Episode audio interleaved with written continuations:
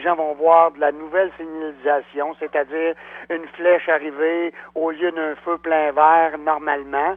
Chaque endroit où il y aura eu des modifications, il y aura une affiche nouvelle signalisation. Alors les automobilistes devront faire preuve de vigilance au cours de, la prochaine semaine